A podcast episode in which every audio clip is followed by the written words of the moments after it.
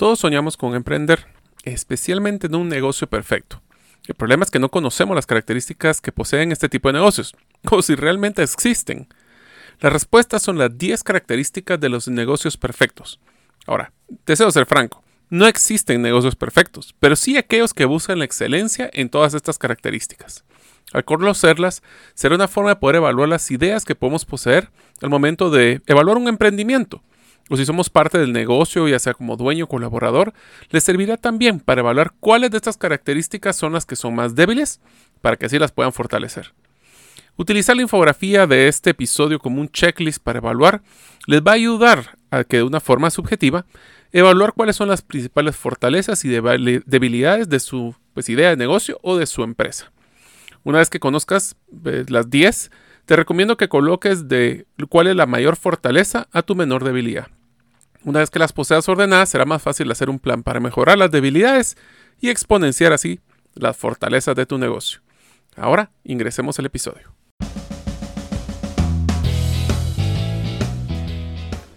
Bienvenidos al podcast Gerente de los Sueños, donde le brindamos las herramientas prácticas, competencias e inspiración para que los líderes de impacto cumplan sus sueños. Soy su anfitrión, Mario López Alguero, y mi deseo es que vivas la vida con pasión, resiliencia y templanza. Bienvenidos.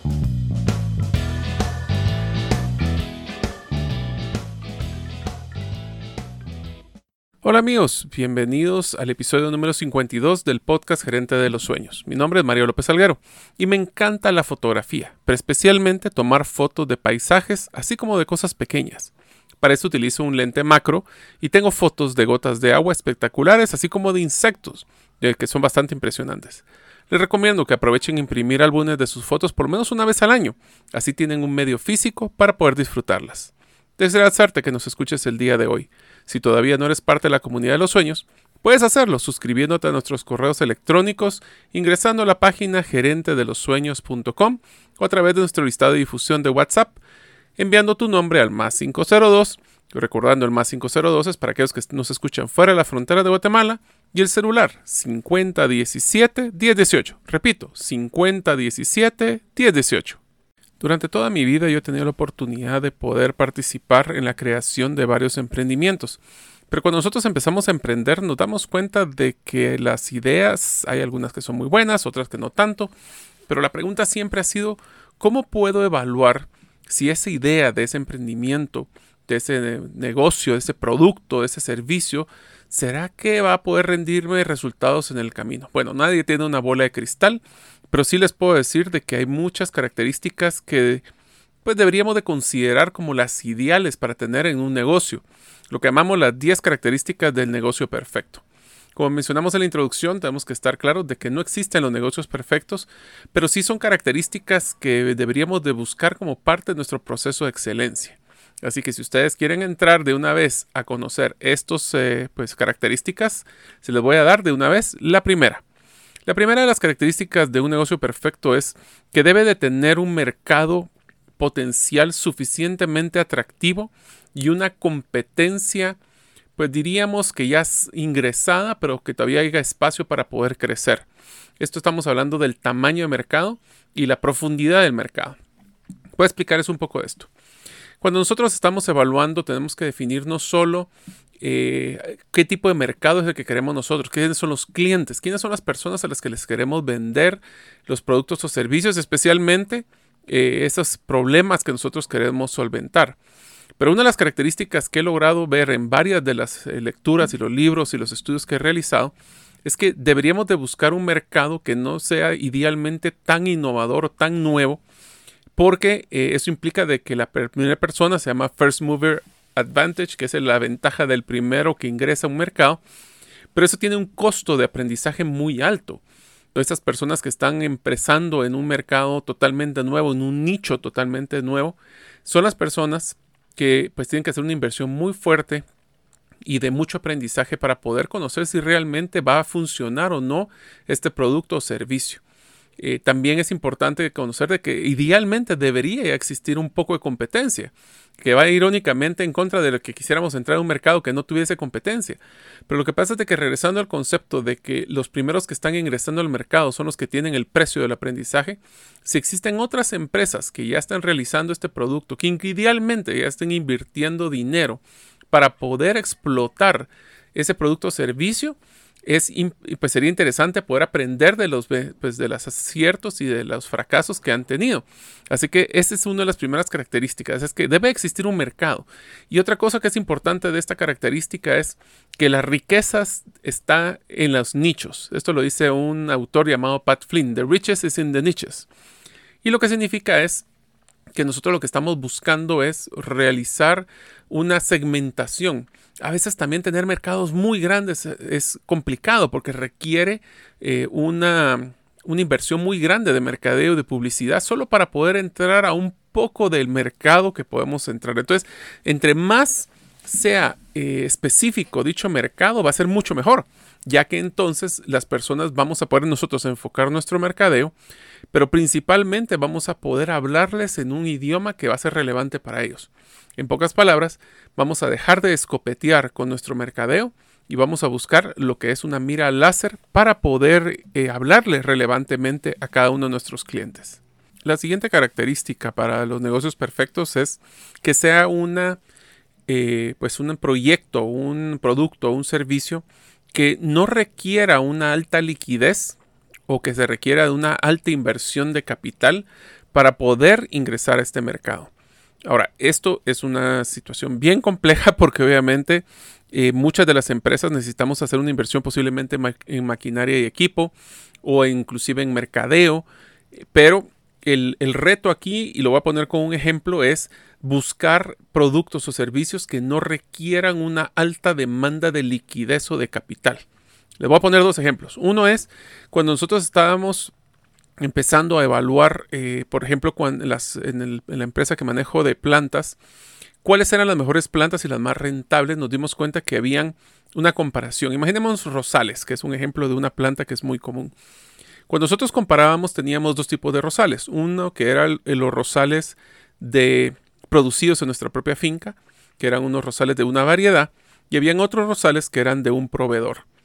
Eh, voy a poner los números ficticios, pero para que tengan una idea, nosotros, el proveedor, nos vendía a un costo y nosotros lo que podíamos sacarle era un 20% de margen.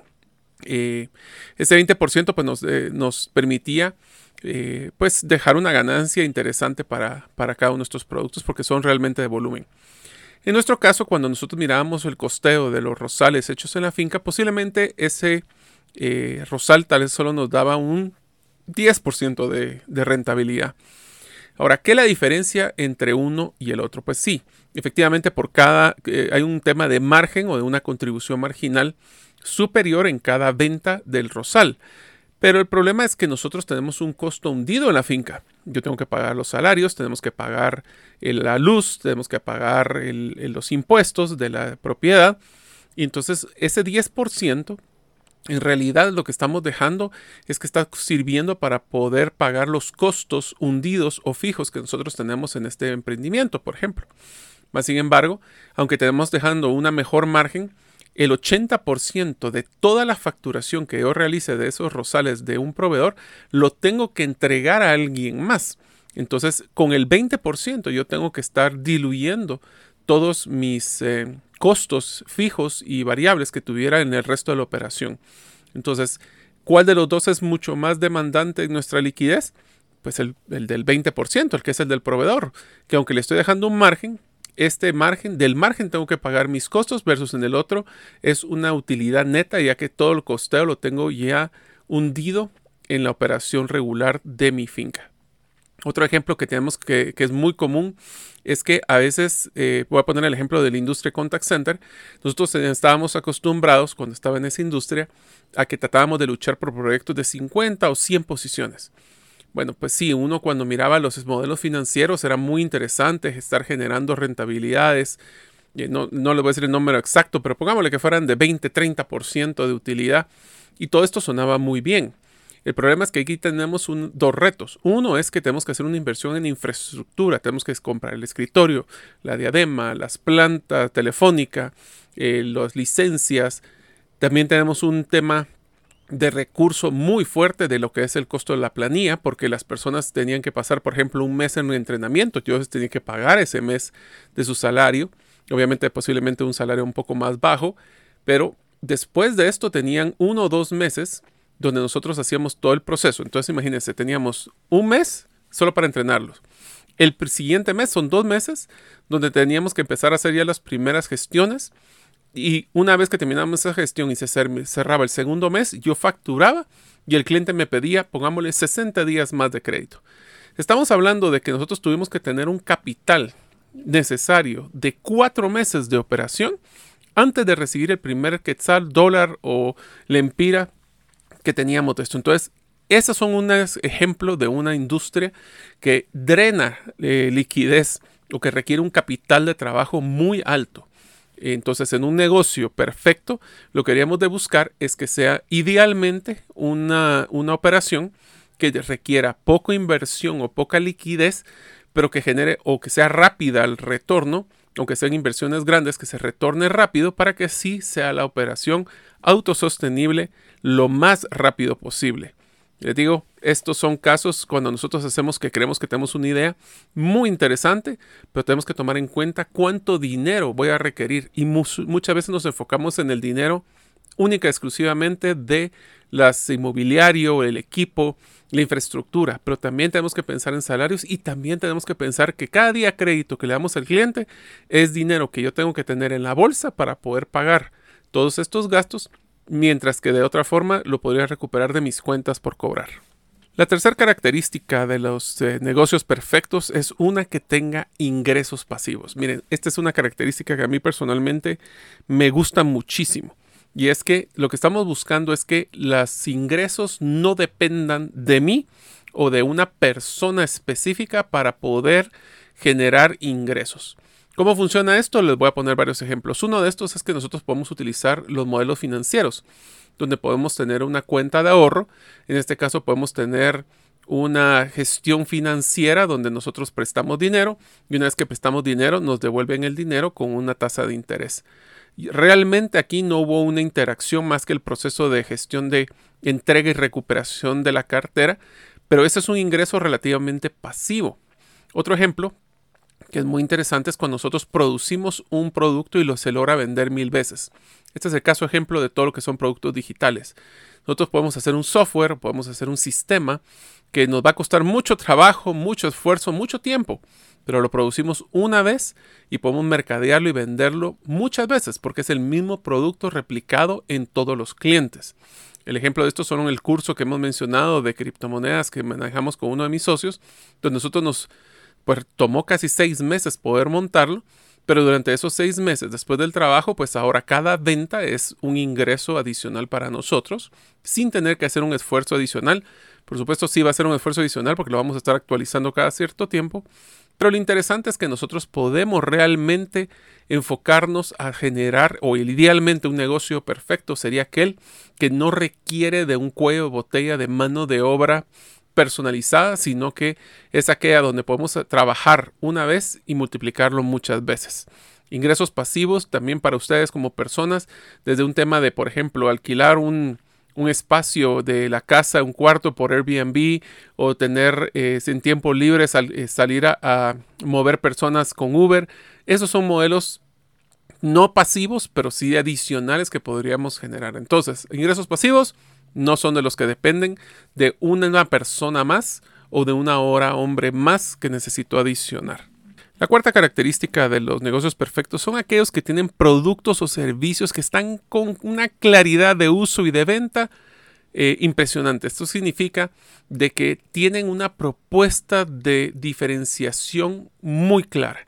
Y amigos, después de haber hecho muchas consultorías el año 2020 eh, con empresas de servicios específicamente y un poco de manufactura, me di cuenta de que uno de los errores o de los problemas más grandes que existen cuando hacemos nuestro modelo de negocio es que no estamos claros, vamos a hacerlo por varias partes, no estamos claros de qué es el factor que nos diferencia eh, con la competencia. El número dos, si nosotros estamos claros que sí existe una diferencia, se le hemos comunicado al cliente. Y tres, y el cliente la percibe como nosotros la vemos y la valora al punto que sí compraría más de tu producto en vez de lo de la competencia. Esa claridad de uso, esa claridad de, de propuesta de valor diferenciada es uno de los temas que sería clave para tener un negocio perfecto, donde las personas pueden identificar qué problema estamos solventando con este producto o servicio. ¿Por qué es que este producto o servicio es diferente a la competencia? ¿Por qué este producto o servicio tiene una propuesta de valor superior a otros comparables y va a ser un producto o servicio que es fácil eh, poder identificar cómo poder utilizarlo y cómo comprar. Esto nos va a dar una gran ventaja, amigos, porque entonces, ¿qué es lo que pasa? El cliente percibe, valora y compra de una forma diferenciada. Mucho de esto quisiera explicarles que también tiene que ver con la experiencia del cliente desde la compra hasta el uso del producto. Pero eh, voy a poner un ejemplo. Muchas veces nosotros nos tratamos de enfocar, voy a poner un ejemplo en la industria médica, de tratar de publicitar nuestras máquinas eh, o de nuestras instalaciones. Y les hago una pregunta, si es que ustedes son en la industria de servicios o de que utilizan mucha maquinaria, ¿cuántos de ustedes realmente creen que los clientes van a pagar por eh, un 10% más de su, del valor actual de su producto porque ustedes compraron una máquina nueva para hacer productos de una forma más eficiente. Miren qué interesante esta expresión. Ustedes esperan que el cliente pague porque ustedes compraron una máquina para que ustedes fueran más eficientes.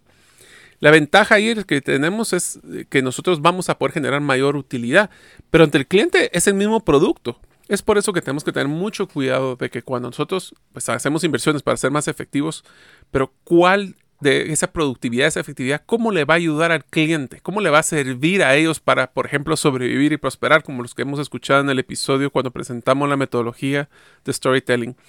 Es sumamente importante que nosotros nos enfoquemos en dónde damos valor al cliente, dónde el cliente lo percibe y dónde el cliente lo valora.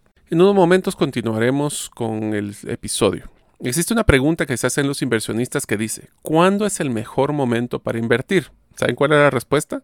Pues la respuesta es, ayer es el mejor día para haber hecho una inversión y el segundo día es hoy. Posee una promoción que les deseo que pues brindar a ustedes para que puedan conocer el mundo de las criptomonedas. Un ejemplo de las criptomonedas es Bitcoin. Si compras el curso realizando mi primera inversión en criptomonedas y me escribes al WhatsApp de la comunidad de los sueños al teléfono más 502 5017 1018, te enviaré un código para descontarte 5 dólares del precio actual.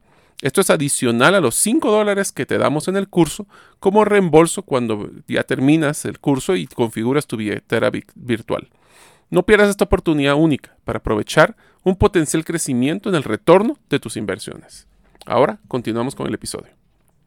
La quinta característica de un negocio perfecto es que sea un negocio que posee escalabilidad. Esto es un tema que es bien importante para todos los empresarios o los emprendedores que quieren llevar su empresa desde una pequeña a una mediana.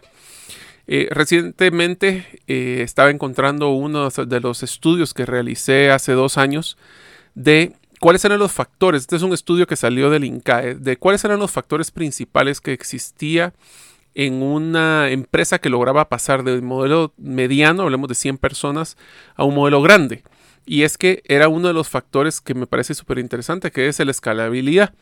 La escalabilidad se puede basar en varios factores. Uno es, ¿será que las estamos concentrando todo el conocimiento en una persona? Eh, ¿Será que nosotros tenemos que ser, por ejemplo, si somos una tienda de que nos gusta hacer granizadas, pero la fórmula mágica solo la tiene una persona y esa persona tiene una cantidad de horas limitadas para hacer esa fórmula. ¿Qué es lo que pasa? Entonces el cuello de botella se vuelve una persona. ¿Será que este modelo de negocios es escalable evitando cuellos de botella de personas? ¿Será que tenemos una máquina que es eh, hecha a la medida para nosotros y no podemos replicarla? Pues ese se vuelve un cuello de botella también. ¿Será que mi producto es tan específico para una geografía? algo que sea específico solo para, por ejemplo, en el caso que estamos escuchándonos en Guatemala, y es muy difícil de poder mercadearlo en otro país. Tiene que escalabilidad de crecimiento. O otro tema es que si tenemos eh, una capacidad instalada en nuestra planta de producción eh, y no podemos invertir más porque ya no tengo espacio, voy a poner el ejemplo de Disney, que cuando hizo su primer parque que fue en California no compró la cantidad de tierra necesaria para crecer, entonces ya no pudo crecer y por ende se limitó a tener que buscar en Florida para hacer su siguiente parque. Entonces, esa escalabilidad es importante. ¿Y cómo lo podemos ver cuando evaluemos nuestro modelo de negocio actual o de un emprendimiento? Es si usted tuviera que hacer cuatro o cinco veces más grande su empresa, ¿es posible? ¿Requiere de esfuerzo y capital? Sí, pero es alcanzable. Eh, ¿Qué requeriría para poder hacer ese crecimiento de 5X? Y esa es una de las preguntas que nos va a definir si el negocio es escalable o no. Eh, también tenemos que tomar en cuenta de que cuando hablamos de escalabilidad, hablamos de producción, hablamos de geografías, pero también hablamos de crecimiento a, nivel de recursos. Por ejemplo, si tenemos la materia prima para poder hacerlo. Si nosotros tenemos una producción, por ejemplo, de muebles, de un árbol especial finito, de un bosque, pues eh, conseguir más árboles va a ser muy complicado. Entonces, ese tipo de, de evaluaciones es sumamente importantes. El número 6 de las características de un negocio perfecto es, imagínense, todos los que hemos mencionado, y el sexto es uno de los que lo pongo como sexto porque la mayoría de las personas creen que es el número uno, es que tenga un alto margen de retorno. Si nosotros vamos a hacer un gran esfuerzo, vamos a invertir, vamos a poner en riesgo nuestro patrimonio, vamos a generar eh, trabajo, vamos a generar esfuerzos, debemos de buscar que por lo menos tenga un buen retorno de inversión, o sea, que por lo menos generemos bastante dinero para poder justificar que estamos haciendo esta inversión y poniendo en riesgo este capital. El margen, y aquí es donde tenemos que tener mucho cuidado, tenemos que verlo desde varios niveles. Desde el tema de un margen operativo, que es cuáles son los ingresos menos los costos directos e indirectos relacionados a la producción, cuánto es lo que nos está dejando de utilidad y cuánto es eh, lo que estamos dejando ya como para distribuir a los, a los accionistas. ¿Por qué? Porque a veces nosotros estamos, por ejemplo, una estrategia tributaria lo que va a buscar es que paguemos todos nuestros impuestos, pero tampoco trabajemos para pagar solo dinero al gobierno, sino que también nosotros nos podamos quedar con una participación. Otro es tenemos que tener mucho cuidado de que nosotros estamos contentos a veces con 5, 6, 10% de retorno, mas sin embargo, tenemos que tomar en cuenta el tema de inflación, tenemos que tomar en cuenta el incremento de los costos de la mano de obra con incrementos de salarios mínimos y también cuánto es lo que nosotros quisiéramos ganar. Y tenemos que tener mucho cuidado de que si somos operativos, eh, si eres un emprendedor, tienes que ponerte un salario, aunque lo puedas pagar o no, pero por lo menos estás claro de que tienes que justificar tu ingreso fuera de lo que vas a dejar de la rentabilidad. Hay que valorar tu propio tiempo. Entonces, dejar un buen margen de retorno lo que va a hacer es que va a ser justificable el esfuerzo que estás realizando para este tipo de proyectos. Ahora, la séptima característica de un negocio perfecto sería aquella que tiene baja administración. Esto lo que significa es de que cuando miras tu estructura organizacional o tu estructura de costos, la mayor parte está enfocada en lo que se llama front-end o lo que son las personas que están en la gestión de ventas, comercialización o de las áreas de soporte relacionadas a estas. ¿Qué es lo que quiere decir? Nosotros lo que estamos buscando son que la mayoría de nuestros costos y nuestro personal esté enfocado 100% en la delantera. Agarrémoslo como un ejemplo como que fuera fútbol. Lo que estamos buscando es que exista mucho más delantera que las defensas y que los porteros. Esto es lo que significa es que deberíamos de tener una organización que sea eh, lean, que sea eh, delgada, enfocada a crecimiento y, escalamiento y todos los casos de lo que hemos platicado anteriormente. Existen muchas empresas de que pasan, especialmente aquellas que llegan a un punto de burocracia, que pasan creando puestos para poder controlar a los puestos que se crearon para controlar los puestos. Existe una burocracia, yo no estoy diciendo que esté en contra de los, de los reportes o de los controles, pero tienen que ser controles específicos y tienen que eh, siempre enfocarse en tratar de no crear una base de controlitis aguda o de puestos administrativos que realmente están más enfocados en hacer la vida más fácil, que no necesariamente es ese caso. Ahora con las herramientas digitales se puede hacer mucho de tus propios procesos. Pero lo donde he visto mayor oportunidad es cuando están hablando de empresas o personas enfocadas al 100% en crear puestos de trabajo para controlar otros puestos de trabajo. Entonces tenemos que evitar ese tipo de, situación. La característica número 8 a mí me encanta de los negocios perfectos es aquella que tiene un modelo de recurrencia. Miren, estos son los casos ejemplos donde tenemos comportamientos cíclicos de que la venta se estaciona en un ciertos eventos o en ciertos momentos del año muy específicos. Voy a poner dos ejemplos muy fáciles. Uno es la venta de decoración para árboles de Navidad. Obviamente no existe una venta desde enero hasta probablemente septiembre, octubre. Ahora cada día empieza antes la venta de temas de Navidad. Y esta tienda pasaría nueve meses del año teniendo que ver otro tipo de, de actividades para poder básicamente enfocar toda su venta en tres meses. También tiene otra característica, es de que una vez que pasa una fecha, como en el caso de Navidad, no solo se caen las ventas, sino que hay que hacer liquidaciones de inventarios, a veces por debajo del costo. Ese comportamiento de eh, cíclico, no estoy diciendo que sea malo, pero sí es muy riesgoso, porque por ejemplo, cuando existe alguna crisis o existe algún cambio de comportamiento, le estamos apostando todas nuestras ventas y nuestro negocio a un grupo específico. Lo que se debe hacer ahí es tratar de buscar con productos complementarios para crear una demanda con idealmente varios picos o lo que dice la, propuesta o la característica que sea recurrente la venta. Así no dependemos de estos picos y valles, sino que tenemos un flujo de ingresos constantes que nos va a poder mantener a flote en todo el año. La novena característica de un negocio perfecto es eh, la venta de boca en boca. Y esto es una característica, lo voy a mencionar con una, con una de las empresas que yo manejo, que es la clínica de cirugía plástica, donde nosotros realmente inversión en mercadeo es casi nula pero nos enfocamos muchísimo y si tenemos un presupuesto importante en la creación de estas redes de referencia de lo que es de mercadeo boca en boca. ¿Cómo se logra hacer esto? Muy sencillo, tenemos que buscar qué clientes, darle las excusas para que nos puedan promover. Primero tenemos que identificar quiénes son los clientes promotores, quiénes son los que están satisfechos, quiénes son detractores, para tratar de darles mejora y una propuesta de valor adicional para poder volver los promotores. Pero los que están los clientes que están contentos, tenemos que darle la excusa para que nos refieran. Desde temas de crear redes eh, como comunidades o tribus de promotores de nuestra marca, como lo que es, por ejemplo, darle lo que llamo yo un kit de ventas para los clientes. Eh, si a ustedes les interesa saber más de ese tema, pues espero poder sacar uno el próximo, próximamente. Pero de los episodios de cómo volver tu cliente a ser tu mejor vendedor. Pero el enfoque es dar kit de ventas donde nosotros le damos un, pues una excusa al cliente para poder promovernos, temas de referidos, temas de eh, cómo nosotros podemos ah, motivar a que los clientes eh, nos pongan en sus redes sociales, que utilicen posteos, que cuando existe una noticia, crear un grupo de, de, super clientes que son los que van a utilizar para promover cada vez que salga un producto, que le podemos dar una premiere o le damos algo exclusivo para poder ir creciendo en esa boca en boca. Que la gran ventaja y es que esto es un término que los invito a que empecemos a discutir, que se llama eh, la validación social. La validación social lo que significa es, nosotros podemos hacer mucho mercadeo, podemos hacer muchas eh, publicaciones en redes o en periódicos o en vallas, pero todo eso es lo que nosotros decimos. Pero ahora, que es una economía circular y una de una economía del comportamiento, le vamos a poner como consumidores más peso a lo que otras clientes digan que ya vivieron la experiencia que muchas veces la publicidad que sacan las empresas.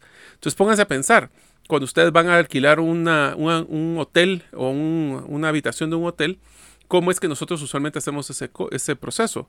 O cuando vamos a Amazon, si es que ustedes alguna vez han comprado en Amazon, lo primero que buscamos siempre son, y les voy a decir una pequeña interioridad, siempre hacemos, miramos cuáles son los posteos o las, los ratings de la que las personas pusieron, cuántas estrellas básicamente han puesto pues, para promover este negocio. Y yo soy de las personas, y me imagino que ustedes también, que buscamos los que son súper positivos y los que son súper negativos, como para poder ver el balance. Eh, esto nos va a dar una idea de, primero, cuántas personas están hablando bien de la marca, cuántas personas están hablando mal de la marca, y si hablan mal de la marca, cuáles han sido las razones. Algunas justificadas, otras tal vez no tanto. Esto nos da un balance de no solo lo positivo, sino lo negativo. Y así podemos nosotros tener esa validación social de que lo que nosotros decimos o lo que nosotros hacemos es parte de, integral de la marca. Y es por eso que el boca en boca es una de las características. Imagínense que ustedes pudieran tener a sus clientes como sus principales vendedores. Qué rico sería que ellos hagan el trabajo por nosotros. Casi que podría considerarlo un modelo de ingresos pasivos. Y la décima característica del negocio perfecto es un negocio que sea de sostenibilidad. Y aquí voy a entrar a varios modelos de sostenibilidad. El primer es un concepto de sostenibilidad financiera. Sí, es obviamente necesitamos, eh, voy a utilizar una expresión que me gusta mucho que dice para poder ser eh, un jugador en el juego de la economía, un requisito es ser rentable. O sea, en pocas palabras, si no eres rentable, ni siquiera te invitan al juego. Y por eso es tan importante que nosotros, para ser sostenibles, tenemos que ser rentables constantemente. Obviamente hay, hay, meses que sí lo somos, otros que no, pero en general deberíamos de tener más meses de ganancia que de pérdida y si no hay que tomar acción. Pero la sostenibilidad también viene hacia el enfoque de su legado como empresa. Ustedes están buscando una sostenibilidad ecológica, una sostenibilidad de impacto. Esto es bien importante porque obviamente ahora en un mundo de economía circular están los clientes están no solo eh, invirtiendo su dinero en un buen producto que les solucione el problema, sino que también empiezan a investigar cuál es el propósito de la empresa. Sí, obviamente, repito, eh, ser rentable no es el propósito, es la regla mínima para jugar. Entonces, ¿cuál es su propósito? Es que están desarrollando eh, eh, personas que están en grupos de, riesgo, que le están dando trabajo, están utilizando mejores prácticas, están construyendo edificios bajo un modelo de, de edificación sostenible, ahorradores, tienen un impacto mínimo en la ecología, temas de reciclaje, temas de reutilización de productos.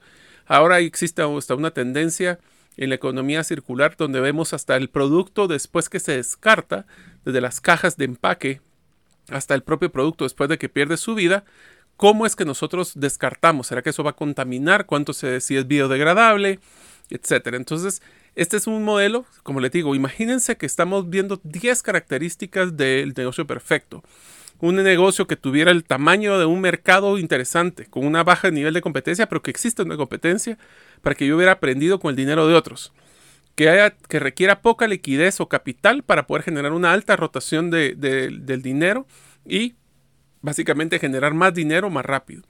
Que pudiéramos así, tener un modelo de ingresos pasivos, donde realmente no depende de mí la generación de ingresos, sino que el dinero trabaja para mí.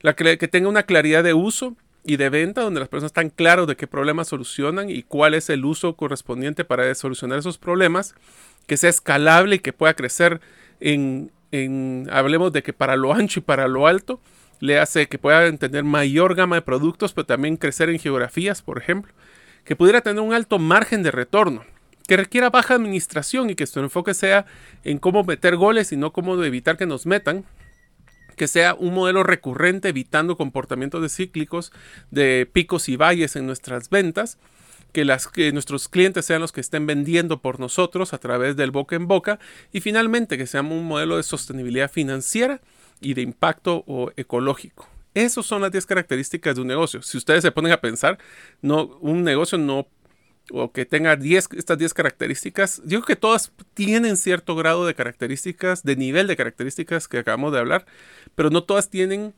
eh, no todas las tienen como una fortaleza. Entonces, la tarea que tenemos que terminar en este episodio es, los invito a que bajen la infografía de siendo miembros de la comunidad a través de los correos electrónicos o a través del grupo de WhatsApp y les recomiendo de que saquen este listado de estas 10 características y ustedes los coloquen para poder decir cuáles son las principales fortalezas de mi modelo de negocio y de, o de mi departamento o del producto que estamos pensando hacer si queremos emprender y cuál sería el principal debilidad. Entonces vamos a rankearlos de 1 a 10 y vamos a poder hacer un plan para poder exponenciar cuáles serían esas fortalezas y poder evaluar realmente cómo podríamos evitar, pues obviamente hasta cierto grado, la debilidad de este modelo de negocio. Obviamente, un modelo de negocio no necesariamente va a tener las 10 características como número uno, pero vamos a ir eh, rankeándolas o poniéndolas del primero al 10. Y eso les va a ayudar a ustedes para evaluar si ustedes están dispuestos a tener, por ejemplo, una empresa eh, que requiera altos niveles de capital. Está bien, pero están conscientes de que esa es una de las debilidades y si ustedes pueden prepararse teniendo líneas de crédito o teniendo capital para poder cubrirlo, o si fuera, por ejemplo, una recurrencia y queremos agarrar un, comportamiento cíclico, pues estamos claros que vamos a tener que buscar con productos complementarios para no tener que depender de un solo ciclo de ventas, etcétera, etcétera. Así que amigos, esas son las 10 características de un uso perfecto. Espero que les haya servido, más que servido, que les sirva para hacer este ranking o este listado y que aprovechen la próxima vez que ustedes tengan una iniciativa, que tengan un proyecto de emprendimiento que quisieran lanzar, los invito a que agarren este listado lo utilicen para validar si esto es algo que a ustedes les gustaría ingresar y si vale la pena esforzarse y hacer todo el ejercicio para poder tener una rentabilidad, no solo pensando porque es una buena idea ahorita, sino que va a poder crecer y va a poder tener estas características para que su negocio sea el negocio perfecto. Espero que les haya dado valor este episodio. Nos vemos en el próximo episodio del podcast Gerente de los Sueños. Gracias por escuchar el episodio de hoy de Gerente de los Sueños. Recuerda que para lograr cumplir tus sueños solo debes de ponerle fecha y tomar acción. Las notas y material complementario de cada episodio puedes encontrarlo en la página gerentedelosueños.com. La música que han escuchado es Feeling Good de Kevin MacLeod y pueden encontrarla en incompetech.com. Hasta la próxima y que sigamos haciendo nuestros sueños una realidad.